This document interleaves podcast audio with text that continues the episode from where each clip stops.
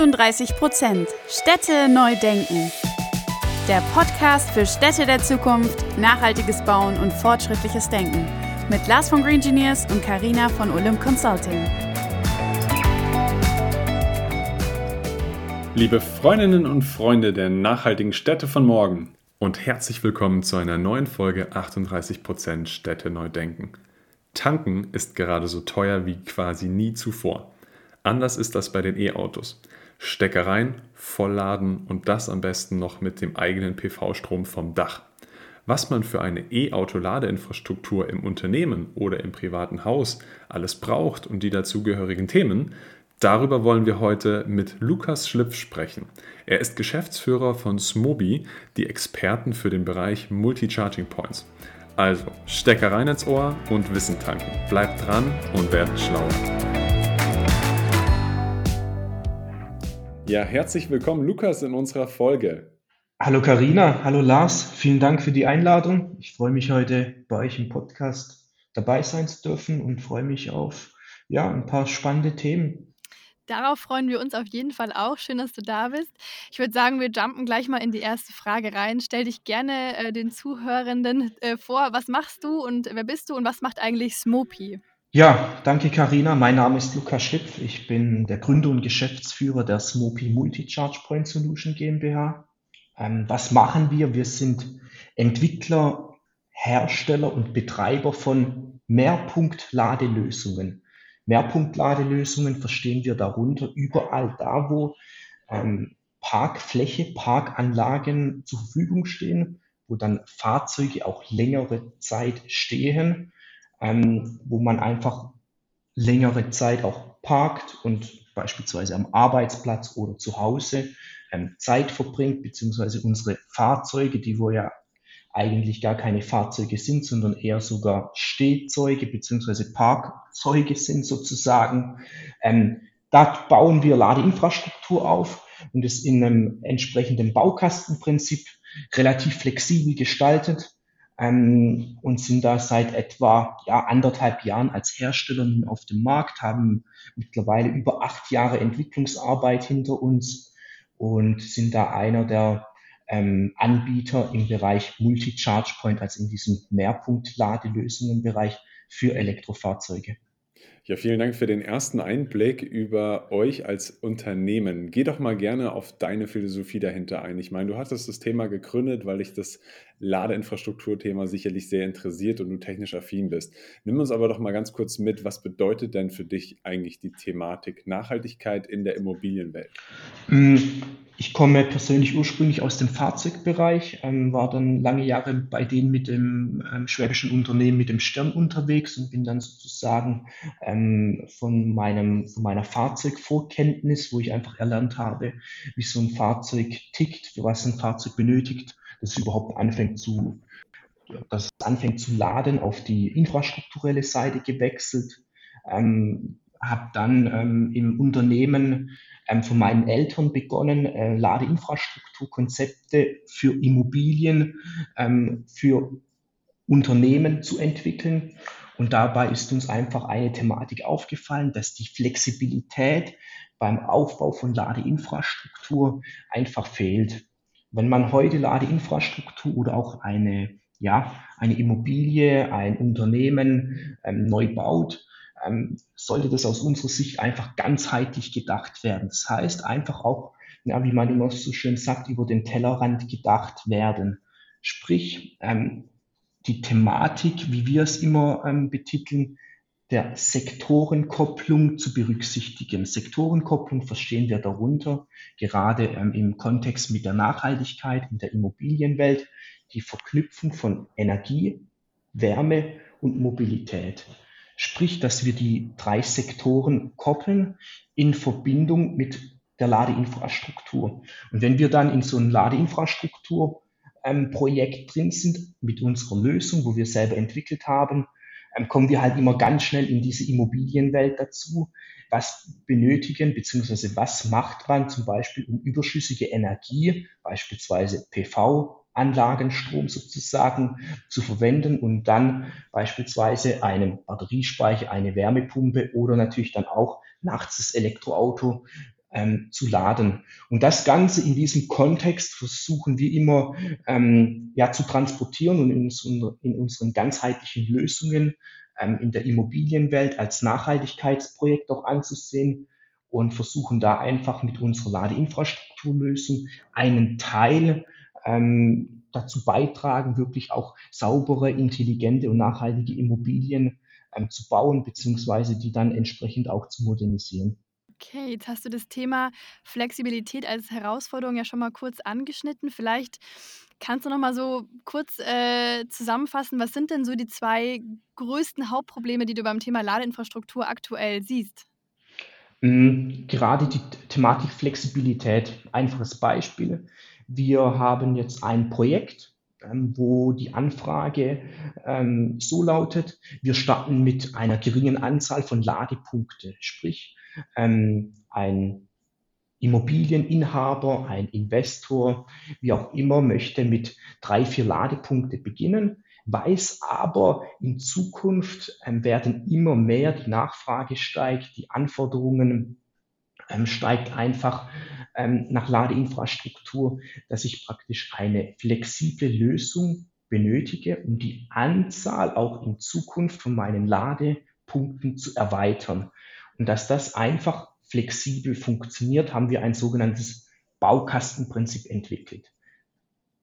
Dieses Baukastenprinzip ist bei uns in einem sogenannten Ladeschrank verbaut. In diesem Ladeschrank befinden sich dann im Prinzip die komplette Elektronik von so einer Ladestation wieder. Sprich, der Inhaber oder auch der Investor hat dann die Möglichkeit, mit drei, vier Ladepunkten zu starten und dann modular auf bis zu zehn Ladepunkte pro Ladeschrank zu erweitern. Wir haben ja dann auch immer die Herausforderung mit der Last und mit der Energieverteilung, dass wir beispielsweise in einer Immobilie oder in einem ähm, ja, ganz allgemein einfach nur immer eine gewisse Anzahl oder eine gewisse Menge an Energie, an Strom zur Verfügung haben. Und das steuert sozusagen dieser Ladeschrank. Ja, aber trotzdem hat dann die, ähm, die Eigentümergemeinschaft die Möglichkeit, flexibel den vierten, fünften, sechsten, siebten, achten Ladepunkt modular zu erweitern. Und dieses Problem sozusagen ähm, der ähm, starren und nicht flexiblen Lösungen haben wir versucht, mit unserer Lösung sozusagen ähm, dann auch mit der intelligenten Last- und Energieverteilung zu lösen. Die zweite Thematik, wo für uns immer so ein bisschen eine ja, Herausforderung war, war die Thematik Transparenz. Wenn wir dann ähm, so ein, in die Immobilienwelt schauen und auch die Begrifflichkeit äh, Wohnen, Leben, Arbeiten, also so ein Quartiershub oder so ein Quartier einfach sehen, wo beispielsweise tagsüber dann auch ähm, Büros äh, belegt sind ähm, oder Bürofläche in dem Quartier mit enthalten sind und ähm, auch Wohnungen, ähm, kommen wir ja oft auch in die Thematik, dass hier ähm, Arbeitnehmer, Arbeitgeber, Besucher, Gäste an der Ladeinfrastruktur laden. Sprich, wenn wir dann ähm, an einen Ladepunkt hinfahren und zum Teil wenig bis gar keine Informationen über den Ladevorgang erhalten, damit meine ich, ob mein Fahrzeug lädt, mit wie viel kW es lädt.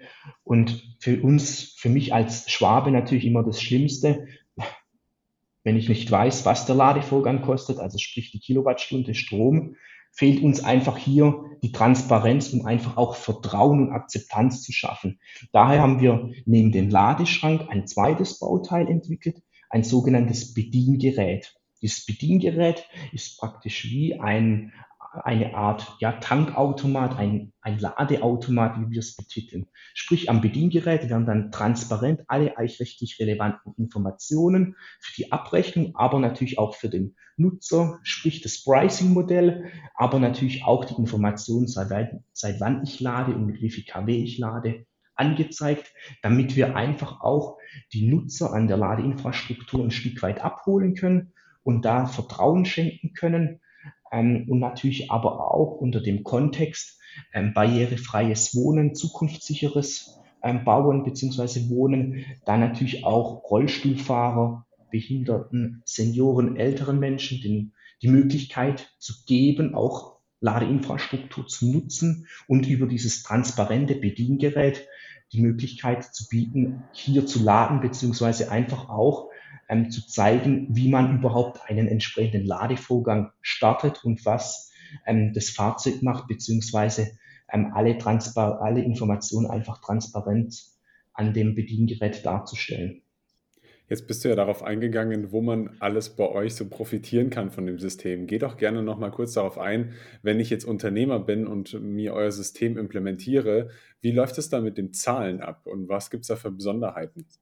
Das ist ein, ein, ganz spannendes Thema, gerade die Thematik Bezahlen und Abrechnen oder Abrechnung von Ladevorgängen. Und das haben wir uns auch so als zweites äh, oder drittes Thema ganz arg auf die Agenda geschrieben, dass wir hier ähm, die Betriebsführung und auch die Abrechnung von dem Ladevorgang, von dem Ladeprozess übernehmen. Sprich, wie du ähm, gesagt hast, Lars, wenn jetzt ein Unternehmen so eine Smopi-Anlage errichtet, ähm, übernehmen wir die Betriebsführung von dem Ladepark. Wenn jetzt dort einer kommt oder ein E-Autofahrer besser gesagt kommt und lädt, hat er drei Möglichkeiten, sozusagen den Ladevorgang zu starten. Erste Möglichkeit ähm, über die Ladekarte, wo er entweder bei uns kaufen kann sozusagen oder beispielsweise ein, über eine Ladekarte von einem der ähm, vielen bekannten Ladestromanbieter bzw. Fahrstromanbieter.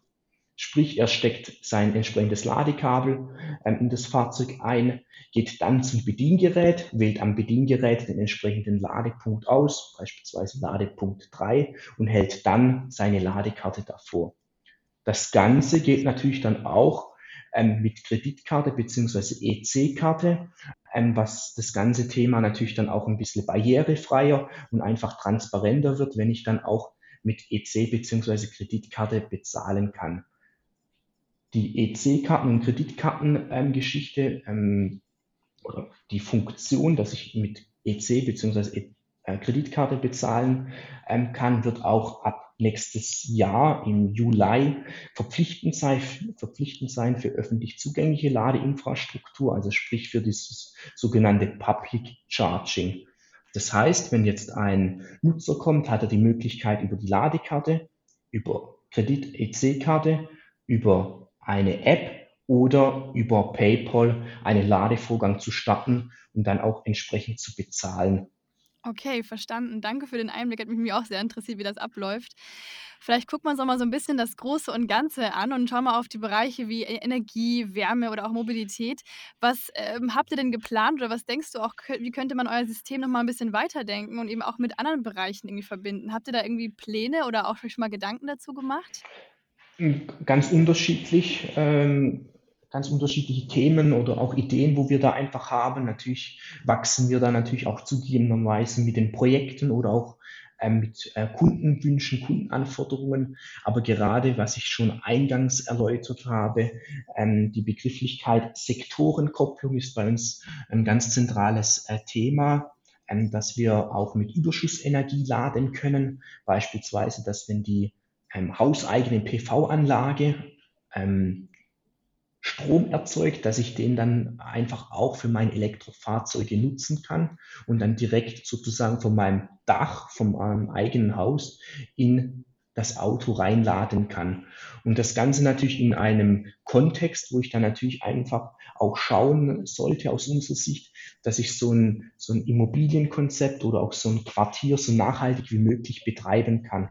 Da kann natürlich einmal eine PV-Anlage oder natürlich auch ähm, die, der Kontext, die Verbindung mit einem mit einem Batteriespeicher ähm, sinnvoll sein, sprich wenn dann mein Fahrzeug, mein E-Auto tagsüber ähm, unterwegs ist, beispielsweise am Arbeitsplatz, dass ich dann einen entsprechenden äh, Batteriespeicher habe und die PV-Anlage den ähm, Strom sozusagen ähm, in, in den Batteriespeicher einspeist und dort zwischengespeichert wird.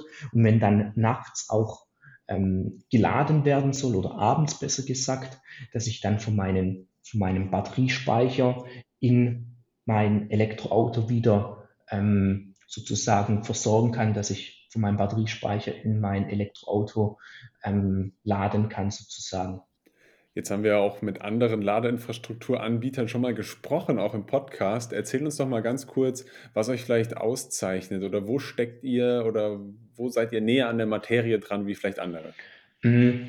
Unser ganz großes ähm, Alleinstellungsmerkmal ist einmal natürlich dieses Bediengerät, wo ich ähm, schon erläutert habe, aber natürlich auch die Prämisse ähm, der Energie- und Ladeverteilung. Was meine ich damit? Wie du schon gesagt hast, Lars, gibt es mittlerweile zig Hersteller von Ladeinfrastruktur, von Ladestationen, von Wallboxen. Aber wenn wir das jetzt mal runterbrechen, was benötigt man, um wirklich einen Ladepark oder auch Ladeinfrastruktur in, einer, in einem Quartier aufzubauen? Ich brauche einmal eine Ladestation und die Ladestationen oder die Ladestationen müssen ja auch irgendwo angeschlossen werden. Sprich, ich brauche ja irgendwo immer eine Art Energieverteilung, eine Art Schaltschrank, eine Art Unterverteilung. Und gerade im Bestand oder auch im Neubau ähm, haben wir da halt große Herausforderungen, wo wir immer wieder sehen in unseren Projekten, wo kann man die neue Ladeinfrastruktur, die neuen Ladestationen sozusagen anschließen. Und was haben wir gemacht? Wir haben ja den Schaltschrank den wo man ja sowieso benötigt, weil irgendwo muss ich ja die Ladestation anschließen können, im Prinzip neu gedacht, neu entwickelt. Sprich, wir haben eine sogenannte All-in-One-Lösung entwickelt. Dieser Ladeschrank ersetzt dann im Prinzip die Energieverteilung und den Schaltschrank, wo ich neu dazu benötige, weil wie gesagt, irgendwo muss ich ja meine neue Ladestation auch anschließen. Das heißt, wir haben drei Bauteile für unsere sogenannte All-in-One-Lösung. Wir haben einmal den Ladeschrank, wir haben einmal dieses Bediengerät und einmal einfache vandalismussichere Ladepunkte. Und der ganz große Use Case ist dann einfach die Modularität, die Erweiterbarkeit. Das heißt, ich stelle in meinen ähm, in meine Tiefgarage oder in meinen Elektroraum meinen Ladeschrank rein und habe dann die Möglichkeit, modular zu erweitern. Am Parkplatz befindet sich dann wirklich nur so eine einfache, vandalismussichere Ladesteckdose, die wo dann einfach bei Bedarf errichtet wird, wenn zum Beispiel dann das entsprechende Elektroauto gekauft oder ähm, auch zugegebenerweise geliefert wird, was ja auch ein, ein relativ großes Problem aktuell am Markt ist für die Transparenz und einfach auch für die Akzeptanz ist dann dieses Bediengerät ähm, da. Sprich, dieses Bediengerät ist dann beispielsweise ähm, neben der Briefkastenanlage oder in der Hotelrezeption oder am Aufzug, am Treppenhaus, am Eingang montiert. Sprich, ich stecke mein Ladekabel wieder ein, gehe dann von meinem Stellplatz, von meinem Parkplatz ähm, in die Wohnung und gehe auf dem Weg zur Wohnung am Bediengerät vorbei, starte dort meinen Ladevorgang und habe dann wirklich eine schöne, eine ganzheitliche Lösung und habe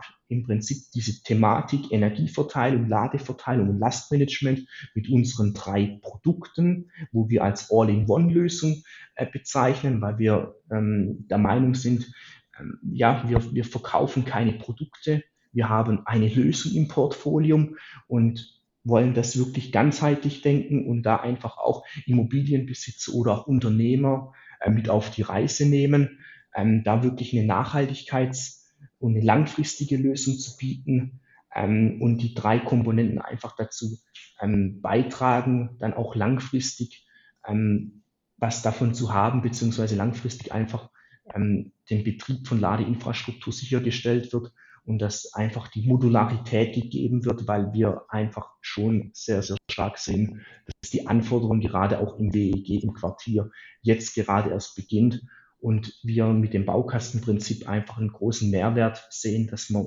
klein anfängt, aber dann einfach peu à peu sich weiterentwickeln, beziehungsweise je nach steigender Anzahl dann einfach die La Anzahl der Ladepunkte entsprechend erweitern kann. Ja, danke für die Einschätzung, Lukas. Ähm, wir sind schon tatsächlich wieder in der letzten Frage angekommen von unserem Podcast. Und äh, das ist die Frage, die wir allen unseren Gästen immer stellen. Ich bin sehr gespannt, was du sagst. Wird sich mit Sicherheit auch so ein bisschen um ähm, ja, Mobilität drehen, aber ich bin gespannt. Und zwar, stell dir mal vor, wir sind im Jahr 2035 und du läufst durch die Städte in der Zukunft. Wie würdest du es dir vorstellen, dass die aussehen? Schwierige Frage, aber da ich euren Podcast kenne, kenne ich auch diese Frage schon. Ähm, die Städte im Jahr 2035 stelle ich mir wirklich auch als ähm, digitale und innovative Städte vor. Was meine ich damit? Ähm, dass wenn wir unser Mobilitätsverhalten heute äh, anschauen und einfach sehen, dass zum Teil ähm, jeder eigentlich alleine mit dem Fahrzeug unterwegs ist, denke ich da ganz stark immer natürlich an das erste, an Carsharing-Modelle, an geteilte Mobilität, gerade ähm, was das ähm, Thema in den Städten angeht. Sprich, wir müssen es einfach schaffen, dass wir auch die Anzahl der Fahrzeuge verringern. Es bringt ja nichts, wenn ich heute einfach hergehen und ich nehme jetzt einfach mal die Stadt Berlin und nehme da und sag, ich habe fünf Millionen Fahrzeuge in Berlin jetzt einfach ähm, gesagt und wechsle dann von fünf Millionen Verbrenner auf fünf Millionen Elektrofahrzeuge. Dann habe ich ja mein Mobilitätsproblem einfach nur verlagert und nicht gelöst. Und das sollte einfach aus meiner Sicht ähm, sollten andere Konzepte tragen. Das heißt mit geteilter Mobilität, mit Carsharing-Modellen, mit ähm, solchen Last-Mile-Konzepten, wo natürlich dann auch so ein Scooter, so ein Pedelec ähm, eine Rolle spielt.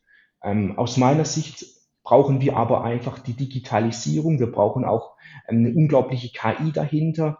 Ähm, ich stelle mir das so vor, dass wenn mein Terminkalender ähm, sich dann einfach auch mit dem entsprechenden Sharing Provider synchronisieren kann, dass der Sharing Provider schon eine Woche, einen Tag, whatever vorher weiß, dass ich zum Beispiel einen Termin drei Kilometer entfernt habe. Sprich, und alle Menschen, die wo in die gleiche Richtung fahren, ja, dass die dann Teil von meinem Carsharing-Fahrzeug werden können, wenn ich das möchte und die mitnehmen äh, möchte auf dem Weg dorthin dass wir einfach auch unser, dass wir unseren eigenen Anspruch reduzieren, dass wir schauen, dass wir weniger Fahrzeuge auf der Straße haben und dass natürlich ähm, die Thematik autonomes Fahren ähm, ganz stark in den Vordergrund rückt. Das heißt, dass ich wirklich auch ähm, mehr, mehr Lebensqualität zurückbekomme und dass ich wirklich meine Strecke von A nach B entweder dann mit öffentlichen Verkehrsmitteln oder dann